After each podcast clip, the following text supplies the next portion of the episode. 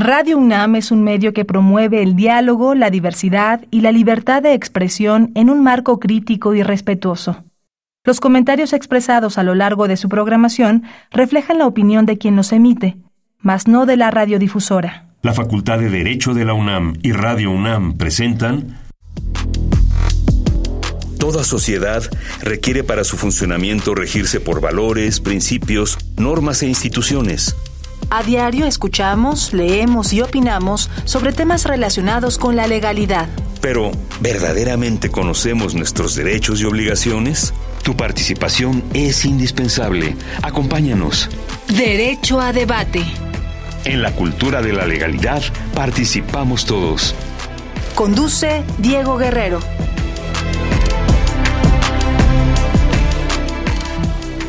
Hola, ¿qué tal? Muy buenas tardes. Bienvenidas, bienvenidos a Derecho a Debate. En la cultura de la legalidad participamos todas y todos.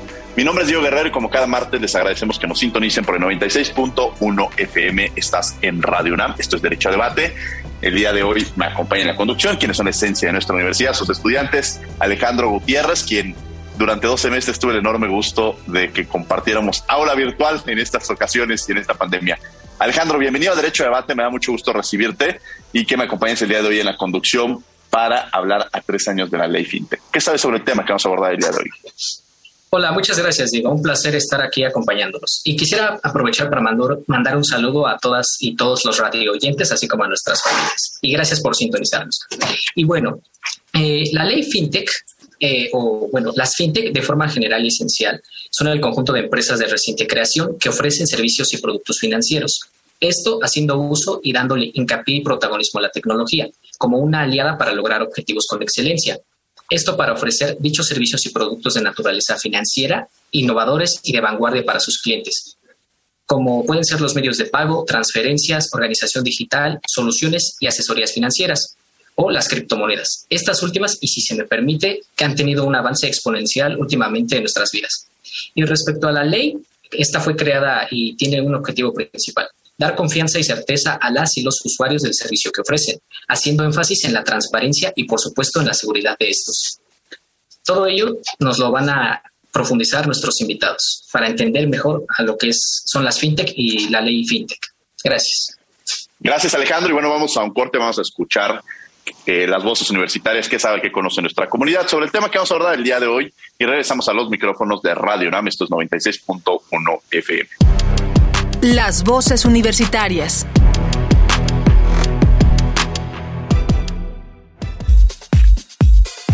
¿Sabes qué son las fintechs? Eh, la verdad nunca he escuchado de, de ese término o pues ni siquiera sé cómo a qué se refiere son aquellas empresas que implementan el uso de tecnología como eh, tecnologías de la información, internet, eh, distintas aplicaciones en dispositivos móviles para precisamente agilizar servicios financieros, generación de facturas y todo aquello relacionado con el manejo de recursos en ambientes virtuales, en el aspecto de cuestiones económicas. No, no sé qué son las fintechs. Este, me gustaría de hecho saberlo. La verdad no sé qué sea, de hecho es la primera vez que escucho esa... Síguenos en Instagram, Facebook y Twitter como Derecho a Debate. Bien, estas fueron las voces universitarias, lo que sabe, lo que conoce nuestra comunidad. Sobre el tema que vamos a abordar el día de hoy, los invitamos a que nos sigan en las redes sociales, Facebook, Instagram y Twitter. Estamos como Derecho a Debate y me acompañaría de la conducción Alejandro Gutiérrez. Alejandro, ¿quiénes son nuestros invitados? Claro, Diego. Agradecemos la presencia de la licenciada, licenciada Claudia Aquino, directora de Desarrollo Regulatorio en la Comisión Nacional Bancaria de Valores. Bienvenida, licenciada. Qué gusto tenerte, querida Claudia, amiga y compañera incluso de la generación, pero me da mucho, mucho gusto recibirte el día de hoy aquí en Derecho a Debate. Buenas tardes, muchísimas gracias a todos. Es un placer estar con ustedes para hablarles de este tema que es muy, muy interesante. Y tienes nuestro otro invitado, Alejandro. Claro, Diego. De igual manera agradecemos al licenciado Elías Hurtado, responsable de Relaciones Interinstitucionales de la División de Educación Continua de la Facultad de Derecho. Bienvenido, licenciado. Muchísimas gracias, eh, querido Alejandro. Qué gusto estar acá con, con, la maestra Claudia, que va a ser un programa espectacular, ya lo verán. Muchas gracias, bienvenido Elías, para mí es muy simbólico, efectivamente. Elías estuvo desde la primera temporada eh, como conductor invitado y el día de hoy tenerlo como especialista, es catedrático de nuestra Facultad de Derecho. Vamos a empezar a hablar sobre este tema, sobre algo seguramente quienes están escuchando van a decir, y incluso hace, hace unos días que comíamos con Elías, decíamos, bueno, y estos temas que nos involucran a la sociedad, eh, incluso en un tema de provocación, un académico que está vinculado a estos temas, eh, lo llevábamos y lo incitábamos a los derechos humanos y él compartía incluso la importancia que tienen estos temas dentro de la sociedad. Y vamos a hablar sobre la ley FinTech. Claudia, ¿qué es esto? ¿Con qué se come? ¿Para qué le sirve a quienes nos están escuchando? Este, ¿Por qué es tan importante saber sobre el tema? Bueno, empezamos. La ley FinTech, cuyo nombre en realidad es la ley para regular las instituciones de tecnología financiera, pero bueno, todos la conocemos como la ley FinTech, surgió en, en marzo de 2018, tiene ya unos tres años y medio desde que se creó. Sin embargo, sigue siendo un tema muy vigente, ¿no? nace de la necesidad de regular a empresas que estaban prestando servicios financieros, o sea, que realmente estaban realizando actividades financieras sin que estuvieran regulados por una autoridad, ¿no? En este caso por la Comisión Nacional Bancaria y de Valores. Entonces, comentábamos en algún momento que siempre el, derecho, el hecho va antes que el derecho, ¿no? O sea, surgen estas entidades, surgen estas empresas, empiezan a prestar servicios financieros y no hay nadie que las regule, ¿no? Entonces, de repente el regulador se pregunta, oye, ¿qué vamos a hacer con estas, con estas empresas, ¿no? Que están otorgando créditos, ¿no? Que están poniendo en contacto a, este, a personas del público en general con otras personas que tienen recursos para que puedan hacer este tipo de, vinculación y se generen créditos. Entonces, ¿cómo los regulamos? ¿Qué hacemos al respecto? ¿no? ¿Hay que regularlos o no hay que regularlos? Y la respuesta aquí muy sencilla fue, sí hay que regularlos. ¿Por qué? Porque están, están realizando actividades que involucran recursos del, público en general.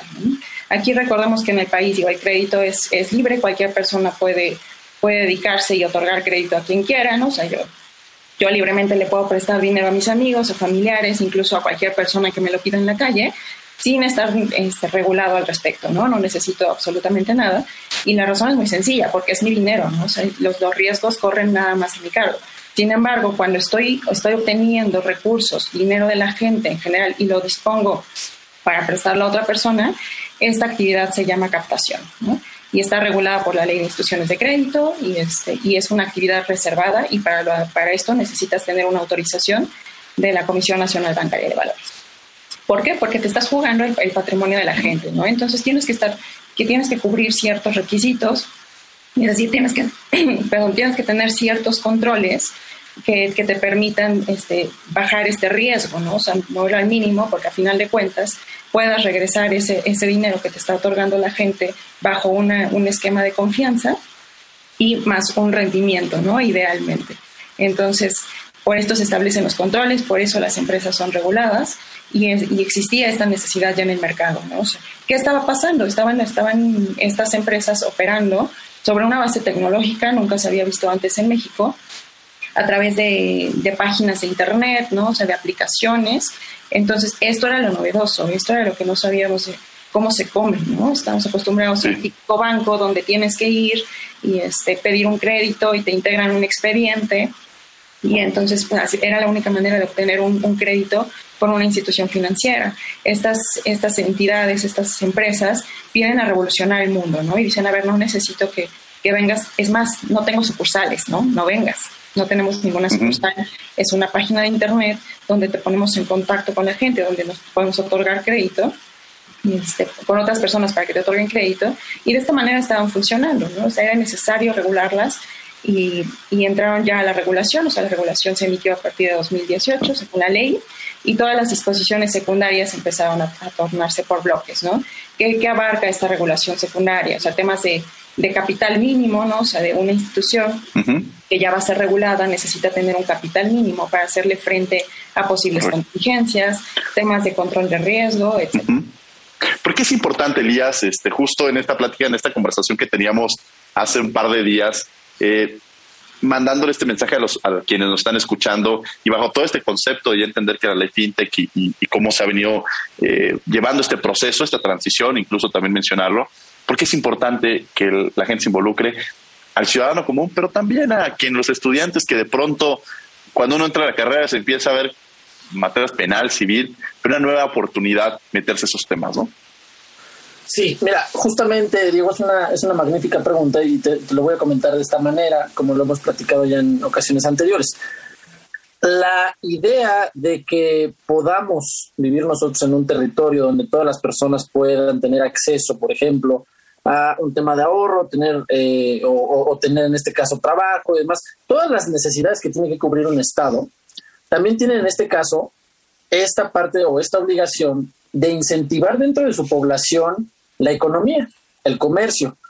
Como bien lo decía ya Claudia, el tema con, las ley, con la ley fintech en general es que la sociedad y la tecnología avanzan tan rápido que al derecho no le da tiempo de regularlo ya lo decía ella, viene el hecho, después el derecho. Es justamente entender esto, la importancia de, estas actividades justamente se concentra en lo siguiente, y más o menos les voy a dar un poquito de cifras. Si ustedes se ponen a revisar cifras, el 32% de la población adulta en México no tiene ningún producto financiero.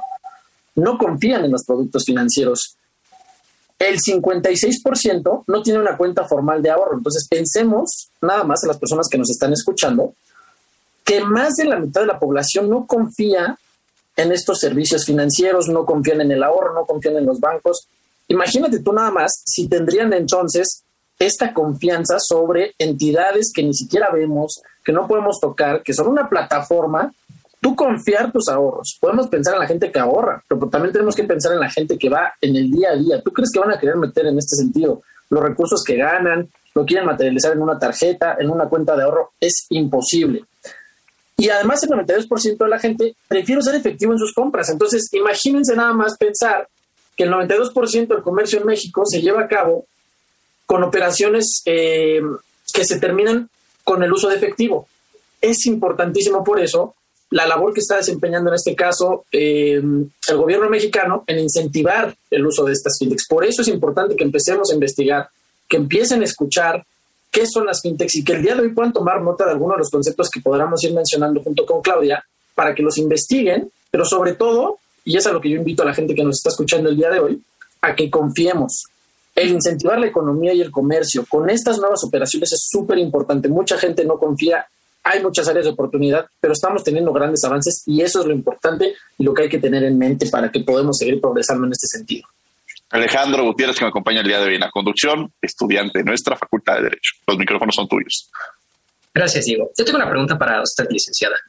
¿Cuáles son los principales factores para que en México la ley FinTech pueda integrarse y funcionar con su totalidad y para que todas y todos puedan gozar de esto? Bueno, Alejandro, es una excelente pregunta y yo creo que, el tema de fondo es la inclusión financiera, ¿no? justo las cifras que mencionaba Elías está, está muy acertado, pero además tomemos en cuenta que este porcentaje de la población que está bancarizado o que tiene una cuenta de ahorro, una gran parte la recibe nada más por, por, este, por concepto de, ayuda, ¿no? de programas de gobierno. Entonces tampoco podemos decir que estén haciendo un uso efectivo de estos, de estos medios o del sector financiero para todo lo que pueda llegar a funcionarles. Yo siempre he considerado al, al, crédito, por ejemplo, como un derecho humano, ¿no? Porque en la medida que la gente tiene acceso al crédito, tiene acceso a, mejores condiciones de vida y a, poder tener las, a, llegar a las aspiraciones, ¿no? Que ha tenido a cumplir con sus aspiraciones. Entonces, por eso es que considero que este, el derecho al crédito es un derecho humano. Entonces, ¿qué, qué pasa con, con, lo que teníamos, el esquema que teníamos anteriormente? ¿no? Digo, es, es muy sabido y no quisiera ahí ofender a ningún banco, pero justamente la general del banco le presta a quien no lo necesita. ¿no?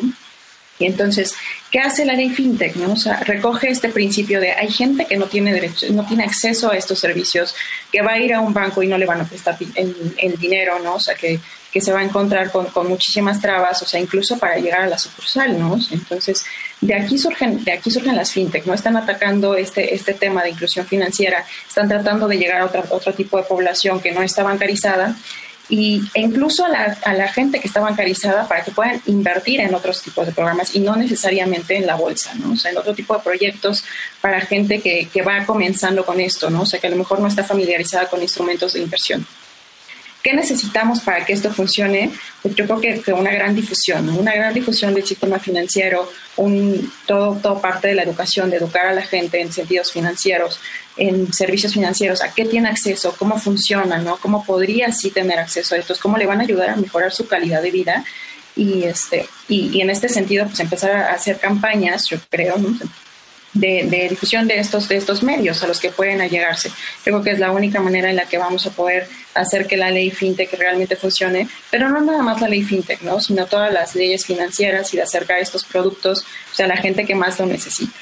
Siguiendo con esta parte, eh, ¿cuáles serían las principales instituciones que hacen uso de esta ley y qué requisitos deberían de cumplir estas? Gracias, eh, muchas gracias, mi querido Alejandro. Mira, en esta, en esta parte es importantísimo mencionar las autoridades que ustedes van a tener que tener en mente. Seguramente algunas de ellas no serán comunes para, para la gente que nos está escuchando porque también creo, y esto es una crítica, que cuando uno piensa o cuando uno habla con, con, todas las personas, no tienen claro cuáles son incluso todas nuestras autoridades dentro del territorio nacional. Mencionamos cosas en, general de, de, un área financiera y a la gente como que nunca le da confianza. Ahí es donde justamente yo estoy platicando y, y haciendo, logrando que ustedes que nos están escuchando entiendan que hay que confiar en estas instituciones. Hablar de financiamientos, el crédito y demás no debería de espantarnos. Justamente esta, estas menciones que ya hacía Claudia es súper importante porque si en efecto el crédito le va a dar muchas oportunidades a la gente, siempre y cuando sepan usarlo.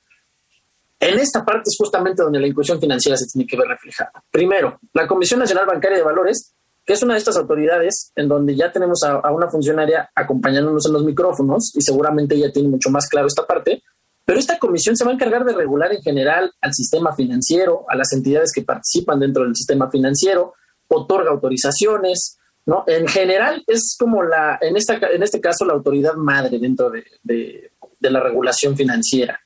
Tenemos también al Banco de México, nuestro Banco Central, que es súper importante porque el Banco de México justamente se va a encargar de revisar, por ejemplo, mantener el valor de la moneda, entre muchas otras cosas, pero en general el Banco Central lo que hace es justamente revisar estas acciones. Tenemos también a la Secretaría de Hacienda y Crédito Público, ¿no? a la Secretaría de Economía, tenemos a la Comisión Nacional, bueno, a la Conducef en general, que la Conducef se eh, encarga también de regular esta actividad financiera, pero a los usuarios, con mayor protección hacia los usuarios. Y es súper importante porque, como ya lo mencionaba eh, Claudia, desde la autorización, cuando se tuvo la autorización en el año 2018, empezamos a platicar un poco más atrás de estos temas de, de la ley FinTech. En el año más o menos 2013-2018 empiezan a hablar de la inclusión financiera. Ya en el año de 2014 tenemos 34 leyes del sector financiero que se han ido modificando y hasta el año 2016 ya empezamos a hablar de innovaciones tecnológicas. Entonces, si ustedes se pueden percatar,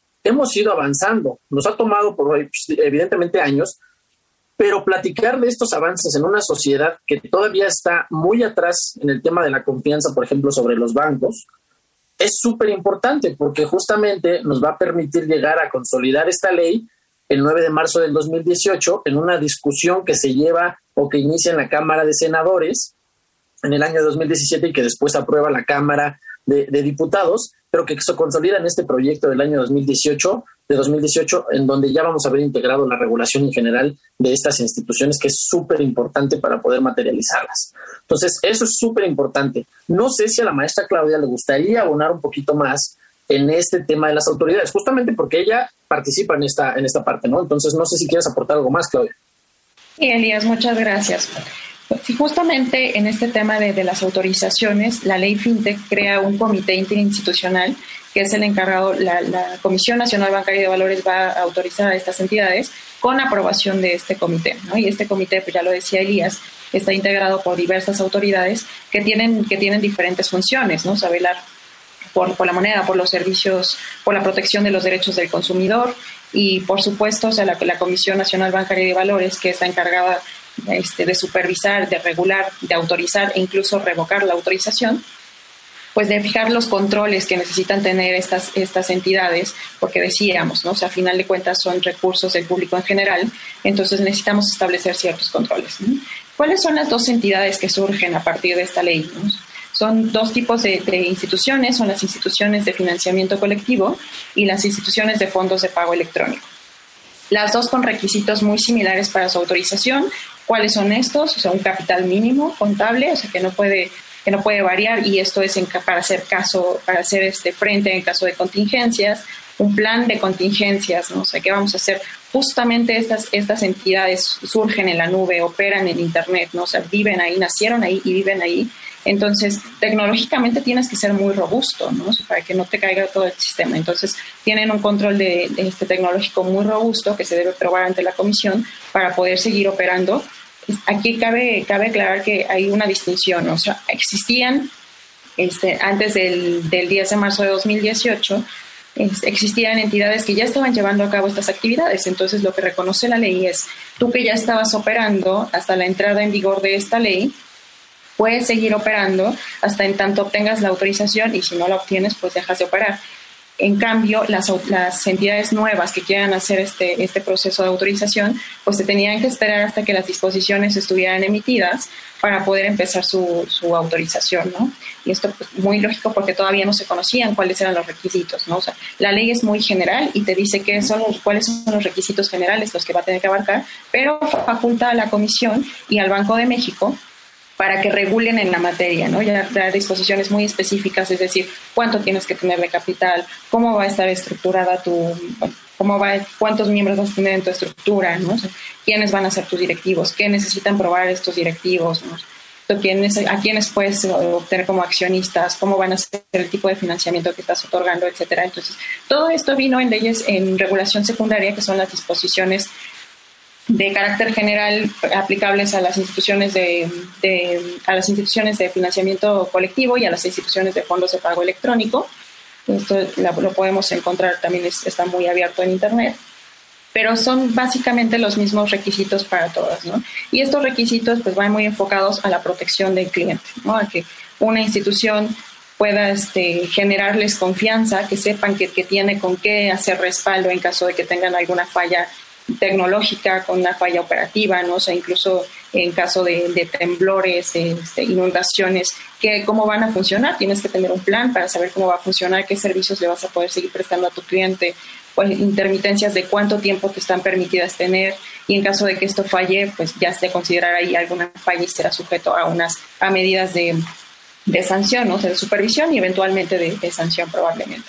Entonces, estos son los requisitos que se establecen en general para para todos y que miren esto, ¿no? O sea, cubrir el riesgo es el riesgo crediticio de la, de la entidad, o sea, que no fácilmente te puedas ir a una quiebra y entonces de este momento garantizar que eres una institución sólida, una institución confiable, instituciones de operatividad, o sea, que puedas seguir operando, que justamente por tu infraestructura tecnológica no vayas a tener ningún tipo de problema y, y, estos son básicamente como requisitos, ¿no? O sea, también requisitos se establecen para los, los funcionarios que van a ser parte, ¿no? O sea, que seas idóneo, o sea, que no tengas ahí problemas con el sistema financiero en México y en el extranjero, ¿no? En la comisión se hace una búsqueda exhaustiva de, de las personas que van a participar, sean nacionales o extranjeras, de si son idóneas, han tenido algún problema, cuál es su comportamiento, incluso hasta este, económico, ¿no? O sea, si han defraudado a alguna institución, si han tenido problemas penales, este, civiles y de este, de este tipo, o sea, qué saben otras entidades del exterior para poderle asegurar a las personas que quienes están detrás de estas plataformas son personas decentes, ¿no? claro. Este, que van a que van a, a, procurar que la, que la entidad funcione y que no se va a prestar esto a, a fraudes o cuestiones de otro tipo. Ahora aquí nos planteas un panorama como pues prácticamente de una estabilidad, no hay ningún problema, es, es tierra, tierra donde nos garantiza mucha seguridad, pero ¿cuáles podrían ser, Elías, pues las ventajas y desventajas que tendría? Porque ya Claudia creo que nos ha dado pues un poco de certeza, porque precisamente en, algún momento de la vida, ya Elías lo mencionaba en su intervención, eh, el hecho de no tener este contacto físico, que te contesten, eh, pues de alguna manera empieza a generar una incertidumbre. Las plataformas que estamos utilizando, cuando te dicen, oye, quiero hablar para reclamar, mande un correo, o el mi clásico WhatsApp de sí o no, cuál es su problema, estás contra, relacionándote con una computadora. Esto de alguna manera como, como personas nos genera incluso una incertidumbre, eh, una inseguridad en el piso que estamos corriendo. Ahora bien, cuando está por medio parte de nuestro patrimonio una inversión o algo así, pues se pone un poco más dedicado al tema, incluso eh, nos lleva a pensar en, varias, en varios objetivos. Pero ¿cuáles serían estas ventajas a tu parecer, pero también estas desventajas, Elías, que se ven en el panorama? Claro, Diego. Mira, justamente eh, sucede lo siguiente está avanzando tan rápido la innovación y las tecnologías financieras que hoy por hoy yo creo y pienso que lo primero que, busca la, sociedad, y nos hemos vuelto muy, muy desesperados en ese sentido, es, yo quiero las cosas rápido. En general, la forma ya de ver eh, la, vida y la forma de vida de, de las personas y la manera de pensar es esa justamente. Los jóvenes hoy por hoy quieren las cosas rápido. ¿Qué es lo que quieren hacer? Conseguir rápido, este, tener su patrimonio, tener su casa. ¿Por qué? Porque también ya tenemos que empezar y es necesario yo llevar esta plática a la influencia que tienen en este caso las redes sociales, la importancia para lo bien y para lo malo que hemos platicado, que se ha platicado en este programa, en otras mesas que tú, que tú has tenido, Diego, justamente es eso, entender que hoy por hoy la gente quiere las cosas rápido, Diego, porque ya ni siquiera es un tema de edades, ¿no? O sea, en general sí las edades, los jóvenes todos en particular, o sea, Alejandro me lo puede confirmar, ¿qué es lo que quieren? Quiero comprar rápido, ¿qué es lo que quiero? Necesito un libro, quiero un libro de Amazon, yo quiero que el siguiente me llegue. hoy vemos a empresas como Amazon donde puedes pedir un libro y hoy, ese mismo día en la noche te está llegando y dices, oye, esto es una maravilla.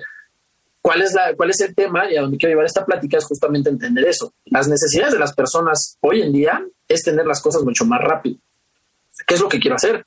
Pagar todo súper rápido. Yo sabes que subo los datos de mi tarjeta, ya pagué, en general, eso es lo que estamos buscando. Eso es lo que pretendía también el tema eh, de esta ley y la, regulación de estas cosas, porque lo que estaba sucediendo, las tendencias en los pagos eran las siguientes.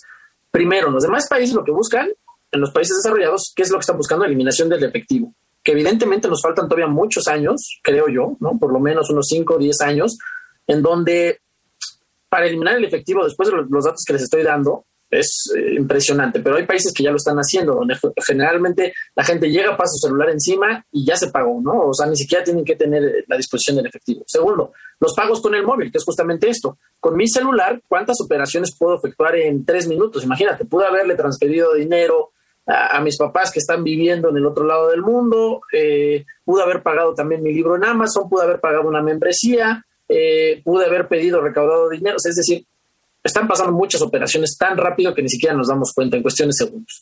Y segundo, el pago en tiempo real, que es justamente esta idea de decir, sabes que en este momento necesito hacer esta operación o esto es lo que quiero, lo efectúo y lo hago en este momento, en este preciso momento.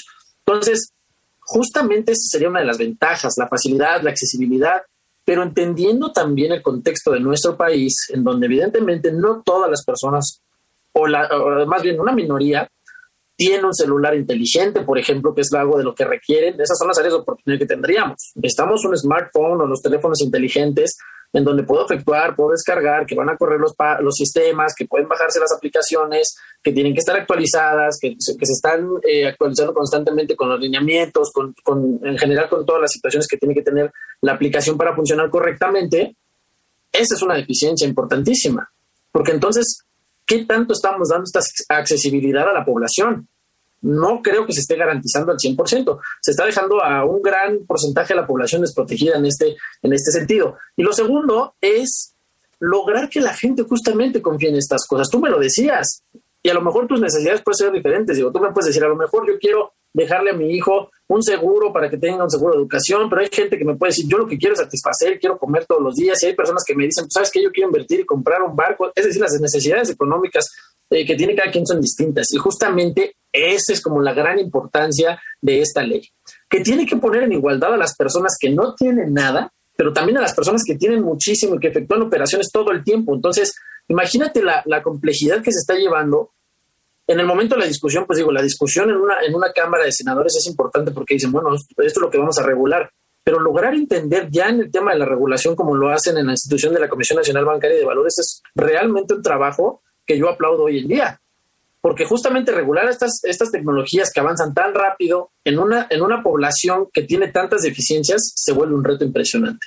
Entonces, justamente serían algunas ventajas y desventajas que tendríamos y evidentemente áreas de oportunidad, justamente en informar a la gente, tener estas campañas en donde yo te puedo decir, sabes qué, confía en estas cosas, sabes qué, conoce estas, estas aplicaciones, porque muchas de las fintechs que hay hoy en día en México que existen, pues la gente en general ni siquiera las conoce. O sea, más o menos hay 8.800 empresas fintech en el mundo, más o menos, seguramente se han movido estas, estas, estas cifras eh, considerablemente.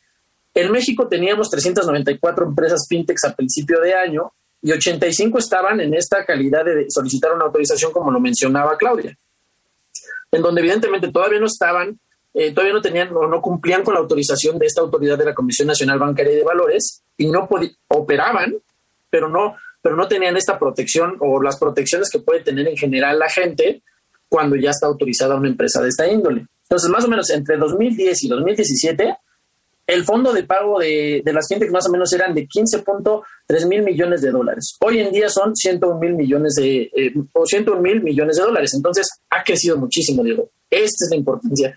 Estas son las situaciones que yo le pediría a la gente que justamente tenga presente. Va a seguir avanzando, están avanzando de manera muy rápida y justamente el reto que tenemos nosotros, por ejemplo, eh, Alejandro y las nuevas generaciones de abogados, es informarse en estas nuevas áreas en donde no tenemos suficientes abogados que se interesen en estos temas para que justamente podamos empezar a crear esta cultura de que la gente empiece a confiar en nosotros. Esa es la importancia de la abogacía hoy en día para estas eh, especialidades en, en temas financieros. Alejandro Gutiérrez me acompaña el día de hoy en la conducción. Adelante. Claro, digo, gracias. A mí me interesa saber muchísimo un aspecto. Todo este panorama es muy atractivo, pero eh, si hablamos de la seguridad y eh, tomando en consideración que es una tecnología financiera, ¿cuál sería el principal reto de ciberseguridad? Licenciada, por favor. Sí, justamente este es el principal reto, ¿no? Ya los decía, los temas de ciberseguridad también están muy, muy fuertes en todo el sistema financiero. O sea, recordemos hace un par de años que tuvimos ahí un ataque al SPEI, ¿no? O sea, por parte de, en Banjico, donde ya no este, dejó de funcionar y le pegó a cerca de cinco instituciones por este montos millonarios, ¿no? Entonces, no es, no es exclusivo de las fintechs, ¿no? Este tema de ciberseguridad, o sea, es un tema que se da a nivel financiero en general en todas las instituciones y es un tema en el que también la Comisión ha, generado disposiciones muy fuertes que cuenta ya con un sistema muy robusto para prevenir estos casos, ¿no?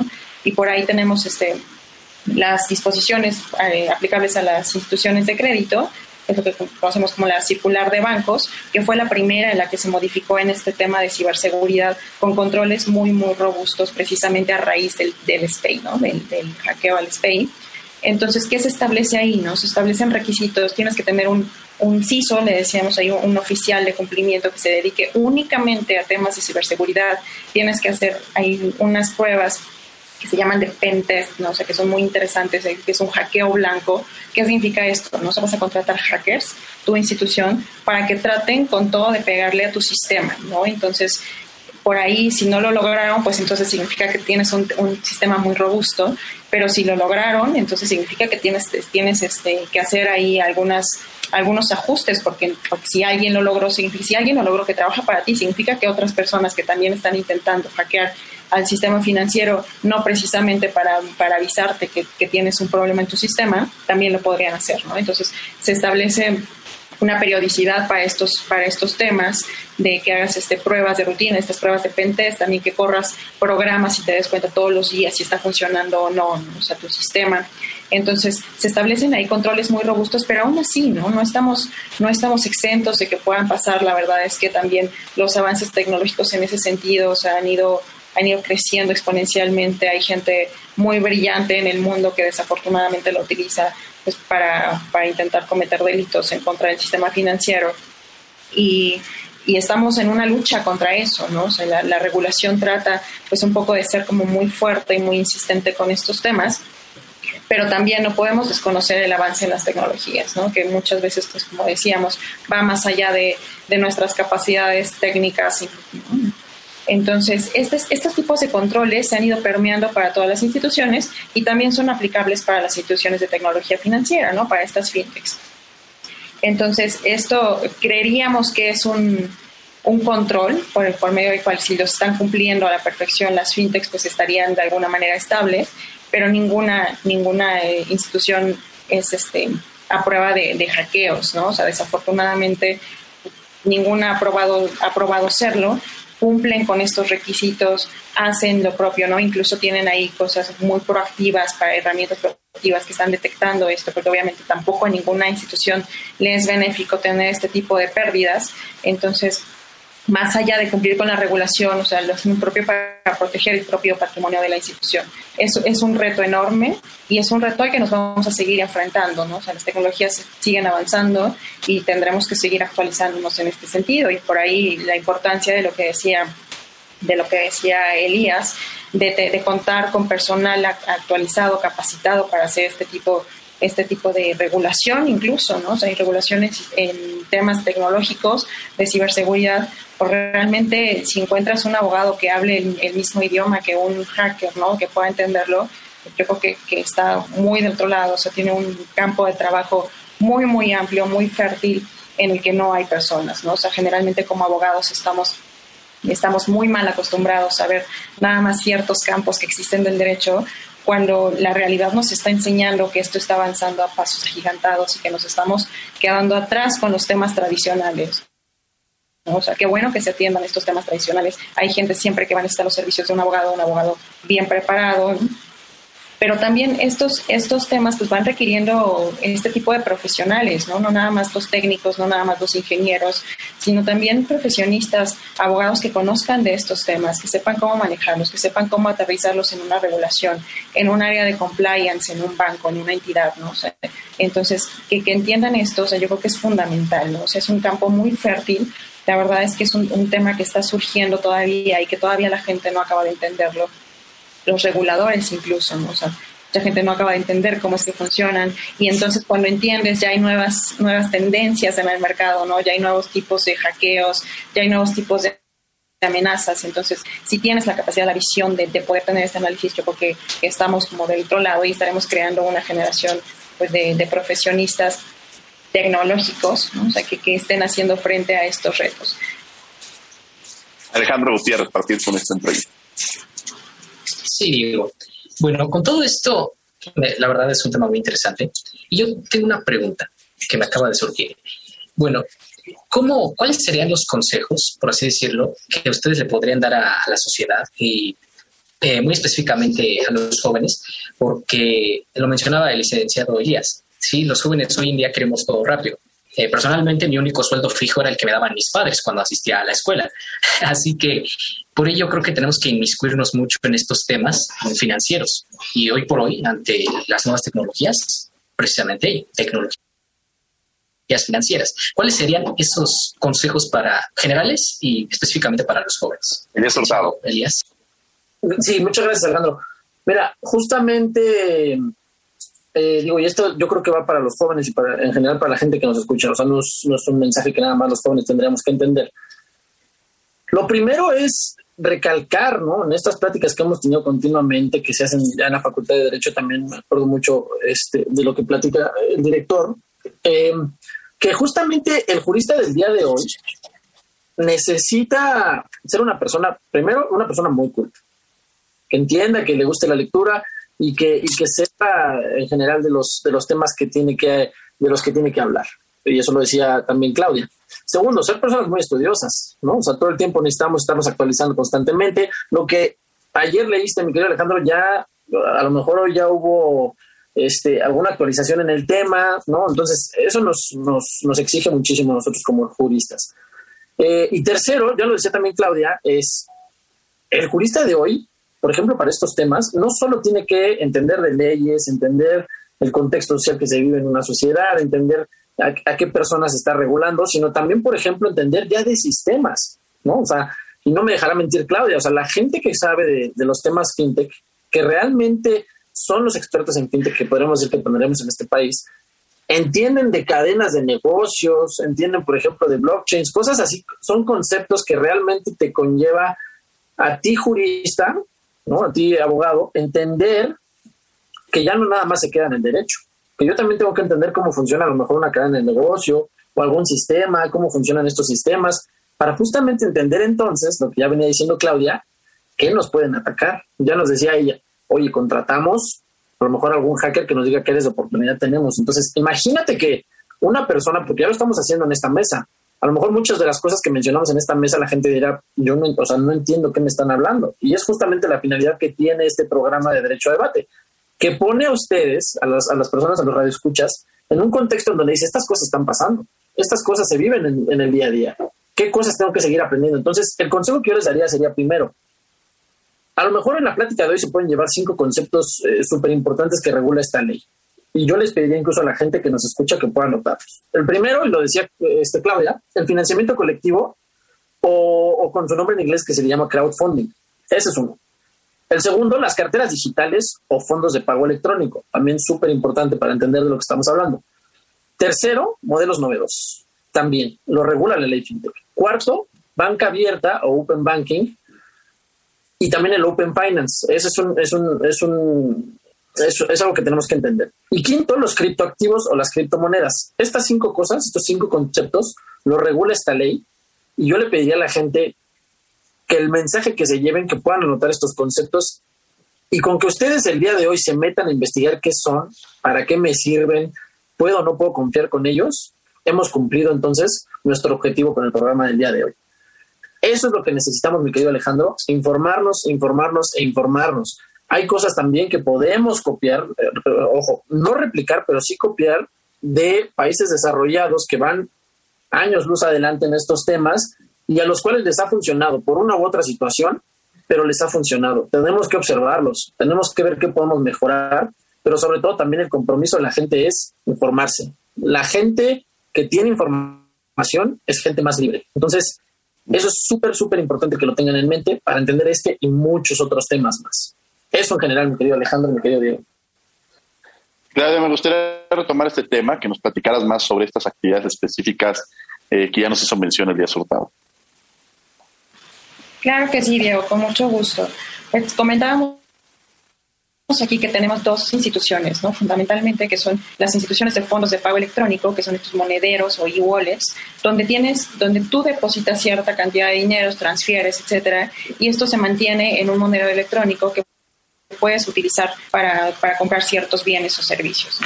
Entonces, este es, estas son las, las, actividades que realizan los fondos de pago electrónico. Aquí es necesario distinguirlo, que la ley hace una, una específica eh, exclusión de todo esto que te, que te otorguen los programas de lealtad, ¿no? Es decir, si tú vas a una tienda departamental y te dan una, un monedero electrónico, que así se llama, eso no es una fintech, ¿no? Eso no están haciendo actividades financieras porque son programas de lealtad. Entonces, eso no es fintech. Todo lo que tú haces con tus recursos y lo, depositas en un, en un monedero electrónico y este haces uso para intercambiarlo por diferentes bienes y servicios, esto sí es un, un, fondo de pago electrónico. Después tenemos a las, a las instituciones de financiamiento colectivo, que para mí hacen una de las funciones primordiales de inclusión y de acceso al crédito en este país porque llevan a cabo, ponen en contacto a las personas del público en general con personas que están dispuestas a invertir en proyectos a través de una plataforma. Es decir, tengo una página de internet donde subo proyectos que ya antes me, me presentaron algunos inversionistas y pueden ser proyectos este, muy pequeños o muy grandes, ¿no? Entonces, tenemos aquí una distinción de, de financiamiento colectivo de deuda, de capital o de copropiedad y regalías. Entonces, este de deuda, yo puedo decir, oye, soy una persona que necesita un crédito y entonces me subo a tu plataforma, estoy solicitando un crédito por 20 mil pesos y, y, las demás personas que están dispuestas a invertir en estos, pues revisan, ¿no? Revisan qué proyectos tienen y dicen, oye, pues me agrada este proyecto, me agrada esta persona, ¿no? O sea, se le hizo antes un estudio con, con los requisitos que establece las disposiciones. Entonces me agrada invertir en esto, le voy a prestar de manera directa. Esto que era, que era impensable antes, ¿no? Esto antes si se hacía, pues se, hacía a través de estas cajas de ahorro, ¿no? Que tenían en las, en las instituciones muy a la antigüita y que a final de cuentas estaban haciendo captación porque estaban captando el público en general sin tener ningún recurso. Entonces por ahí teníamos personas que salían defraudadas, ¿no? Y decían, bueno, es que la persona que llevaba la caja ya desapareció, ya no existe, ¿no? Y esto, pues que sepan que, justamente la ley llega para, para, para, quitar estos vicios y que sea todo muy transparente. Entonces, en la página voy a subir únicamente los proyectos que ya pasaron por cierto control. entonces teníamos esto desde que son los, este, la deuda, es decir, yo te, yo te presto nada más dinero, no necesito nada más que el dinero. De capital, es decir, te puedes volver incluso este, puedes otorgar financiamiento a algún proyecto, ¿no? Y teníamos también proyectos inmobiliarios, es decir, voy a construir un, un edificio, entonces necesito este dinero para que me para levantar capital para construirlo, entonces ya te ofrezco tanto rendimiento y así pones en, contacto a los usuarios, ¿no? El que quiere el, financiamiento y el que tiene la posibilidad de otorgarlo. Tú nada más te vuelves, la, la, la fintech se vuelve un intermediario. Y también tenemos las de copropiedad o regalías, donde también te vuelves parte de la empresa, ¿no? Es decir, bueno, estoy ahora poniendo este, ciertas acciones o, regalías de mi, de mi proyecto, de mi empresa, ¿quién quiere ser partícipe de esto? ¿no? También tienes derechos hay corporativos que se te pueden ir otorgando dependiendo de cada proyecto. Y esto es muy importante porque, pues digo, el mercado de valores mexicano desafortunadamente pues es muy limitado y también la regulación es muy dura para que una empresa pueda cotizar en bolsa, para que se haga una emisión, pues necesitas cumplir bastantes, bastantes requisitos. Entonces, estas pequeñas empresas no tenían manera ¿no? de llegarse a estos recursos, recurrían mucho al esquema de Friends and Family, ¿no? a tus amigos y a tus familiares pues les pedías dinero para empezar tu empresa y de alguna manera pues eran parte de esta, de esta empresa y se volvía algo muy, muy familiar. Pero una vez que se acababa ese círculo, pues se acababa el, financiamiento, ¿no? Entonces, ¿a quién más recurrías? Pues a los extraños no te conocen, ¿no? No saben quién eres. Y a lo mejor ahí se te acababa el proyecto, ¿no? Y eran eh, proyectos muy interesantes, muy viables, económicamente muy estables, financieramente muy, muy proyectados.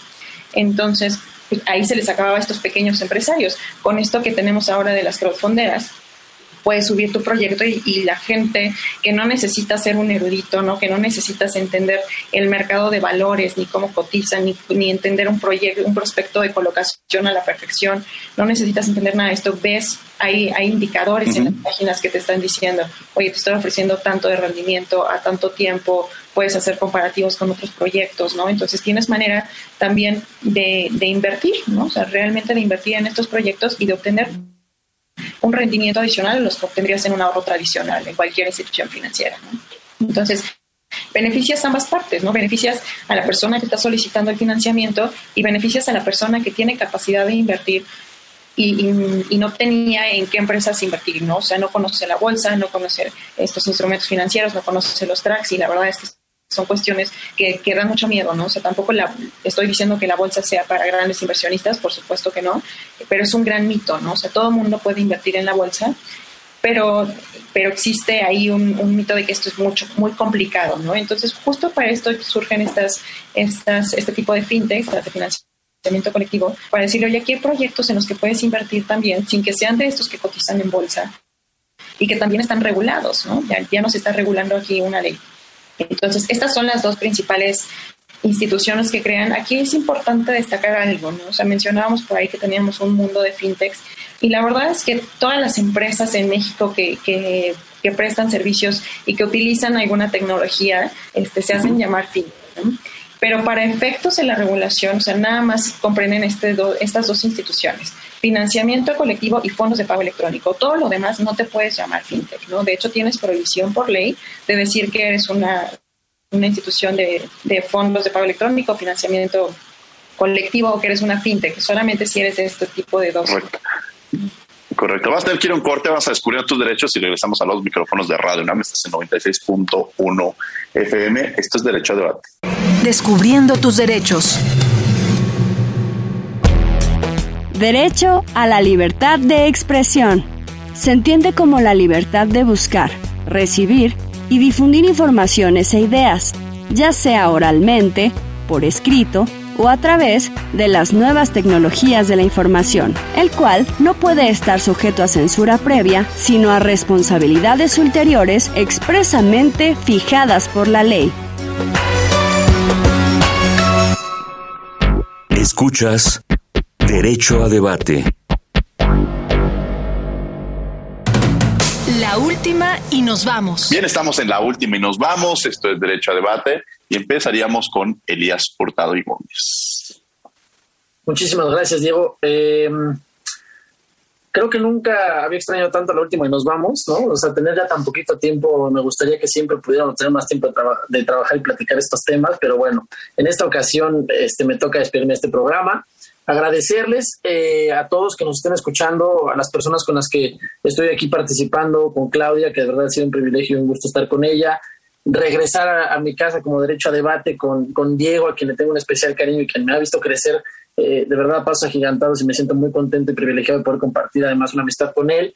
Y por supuesto Alejandro también, ¿no? Esta invitación que tenemos a los, a los nuevos juristas, a los nuevos abogados de la Facultad de Derecho, de ser gente capacitada, gente, este, personas cultas y que además este, les interesen los temas novedosos, de verdad que eso para mí es un gusto y es invaluable.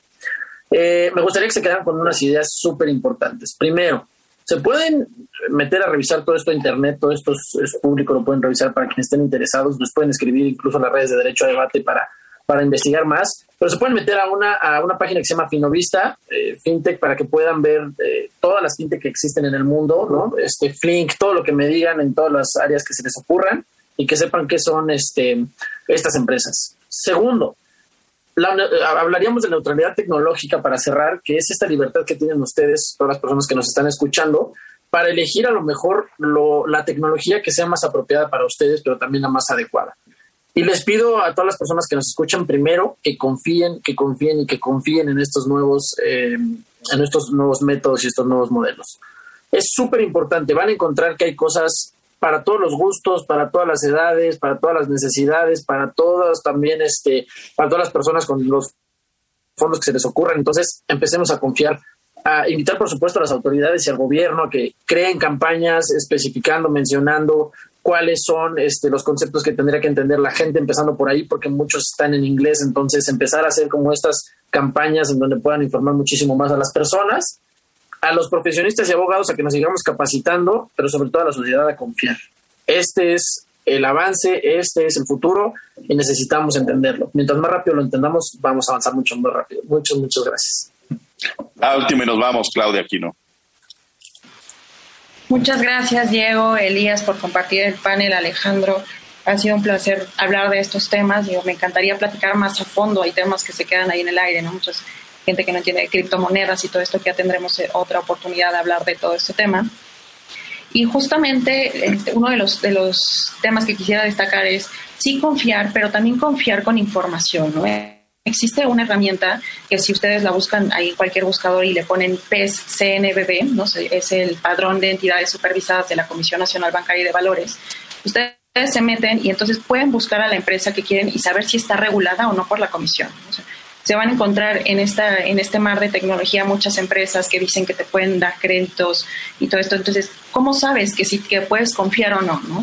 Puedes confiar en el sentido de que está regulada o supervisada por una, por una autoridad y que sabes que de alguna manera está cumpliendo con ciertos, con ciertos parámetros, ¿no? Entonces, métanse por favor a esta página acá que tengan alguna, alguna duda de una empresa que les está ofreciendo servicios este, de financiamiento, etcétera, tecleen ahí el nombre de la empresa entonces les va a aparecer si está regulada o no. Si está regulada, bueno, pues ya sabrán cuál es este, que, a, qué, a qué riesgo se pueden tener y obviamente si no está regulada, pues yo les diría que, que con mucho cuidado y ahora sí es con el apetito de riesgo que cada quien quiera tener, pero con la información, o sea, que sepan que hay alguien detrás de esto o no hay alguien. Es una, una herramienta muy sencilla, la pueden encontrar en cualquier buscador y, les va a ahorrar muchísimos problemas, o sea, muchísimas denuncias en la fiscalía, también muchísimas denuncias en Conducef, incluso en la comisión, llegan por estos temas, o sea, contra entidades que no son reguladas y que tenemos a la mano una herramienta muy sencilla para poder revisar si son o no reguladas, ¿no? Y si podemos o no confiar con ellos.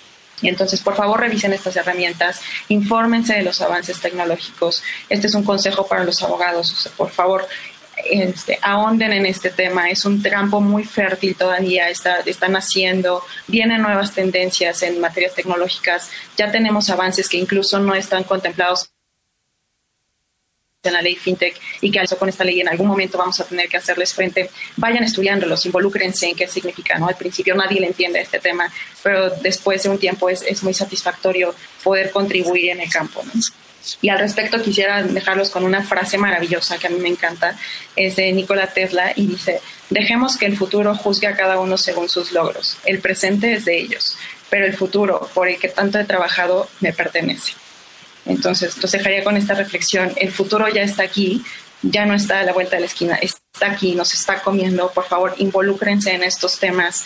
Este, hay un campo muy, muy amplio para trabajar. Son aparte muy bien remunerados si entienden estos temas. Involúcrense. El futuro ya está aquí. Hagamos que les pertenezca. Muchas gracias, Claudia Aquino, por haber estado con nosotros. Alejandro Gutiérrez, muchas gracias por haber estado con nosotros el día de hoy aquí en Derecho a Debate. No, no, al contrario, el placer es mío. Sí, pues yo quisiera agradecer a, nuestras a nuestra invitada, a nuestro invitado, a todos los que nos escucharon el día de hoy. Y por supuesto agradecer a nuestra amada UNAM y a todas y todos quienes hacen posible Derecho a Debate. Y por supuesto a ti, querido Diego. Muchas gracias. Muchas gracias, querido Alejandro. Y bueno, les agradecemos que han estado con nosotros, a Elías Hurtado, a Claudia y a Alejandro Gutiérrez. Y desde luego los invitamos a que todos los miércoles nos sigan en el canal 22, el canal cultural de México. Estamos en Cultura del Derecho a las 7 y media de la mañana y a las 5 de la tarde. Si se lo pierden, lo pueden disfrutar también nuestros programas los canales de YouTube en Derecho y también en el canal 22. Ahí estamos también para que puedan seguir los temas. Agradecemos a la Facultad de Derecho y a Radio UNAM, coordinación Renata Díaz Conti, eh, redacción y voz de las notas, Ana Sara, asistencia, Mari Carmen Granados, Elías Hurtado y Edgar Cabrera y Alexis Martínez. Comunicación y difusión, Sebastián Cruz, controles técnicos y producción, Paco Ángeles. No olviden que nos escuchamos de ley todos los martes. Esto fue Derecho a Debate. Por hoy concluye la discusión, pero no se pierdan el próximo tema en Derecho a debate. En la cultura de la legalidad participamos todos.